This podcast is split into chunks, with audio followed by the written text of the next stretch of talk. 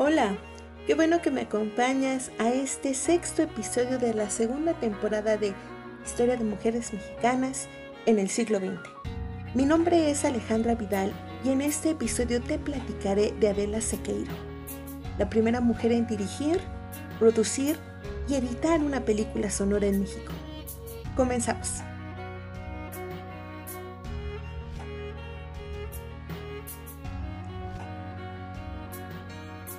Adela Sequeiro Aro nació en Veracruz el 11 de marzo de 1901.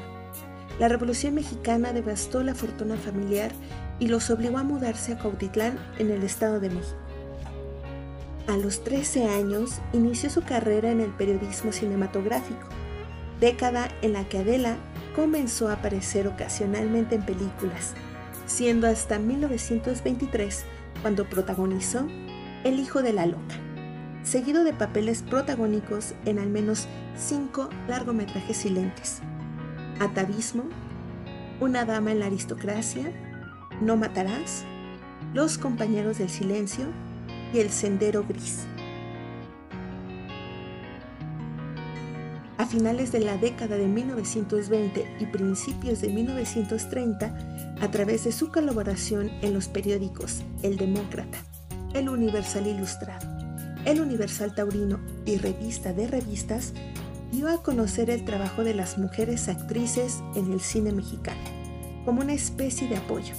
Además, empezó a rodearse de un importante grupo de personas que se encontraban en el área cultural, como el movimiento estridentista. Es bastante interesante y un poco decepcionante que algunos señalen la carrera de Adela Sequeiro como infructuosa, pese a que en 1935, con el apoyo de técnicos cinematográficos, fundó la cooperativa Éxito, donde produjo su primera película, Más allá de la muerte.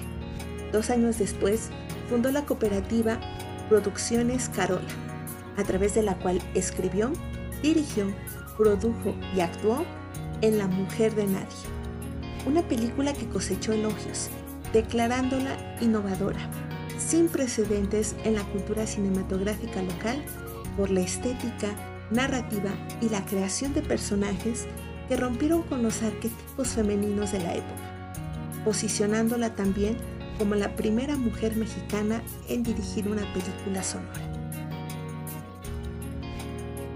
A los ojos de la propia Sequeiro, la mujer de nadie es novedosa para su época, no solamente por asumir un trabajo tradicionalmente identificado para los varones, sino también por la película, que celebra la capacidad femenina de amar.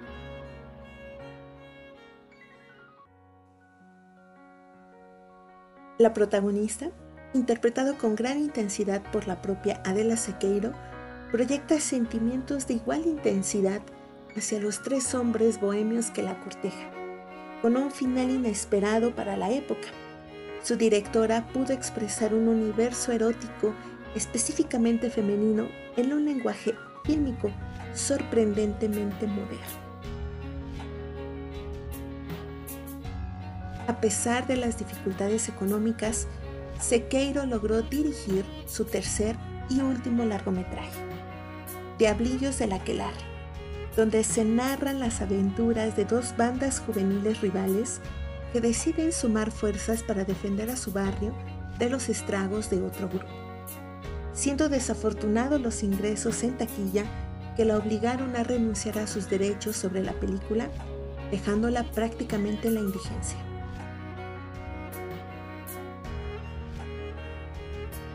Obligada a renunciar a su carrera cinematográfica, Adela Sequeiro Escribió poesía donde abunda el tema amoroso subjetivo, lo erótico y la exaltación del yo poético y la naturaleza. Asimismo, regresó al periodismo que ejerció durante la década de los años 50, produciendo entrevistas, columnas sobre costumbres locales e incluso críticas taurinas.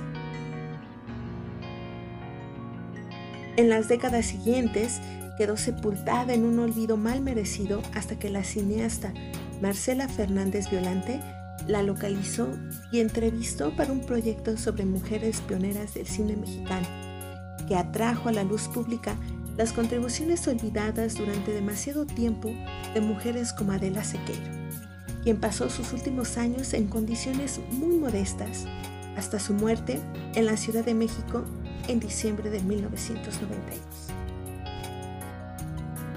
Te recomiendo que conozcas más sobre la vida y trabajo de Adela Sequeiro en una serie de enlaces que te compartiré en las notas del episodio. Gracias por haberme acompañado en este sexto episodio de la segunda temporada de Historia de Mujeres Mexicanas en el siglo XX. No te pierdas el próximo episodio donde te platicaré de María Luisa Dehesa, la primera mujer en México y Latinoamérica en recibir un título en la carrera de arquitectura. Tampoco olvides compartir y seguirme por Twitter, Facebook e Instagram.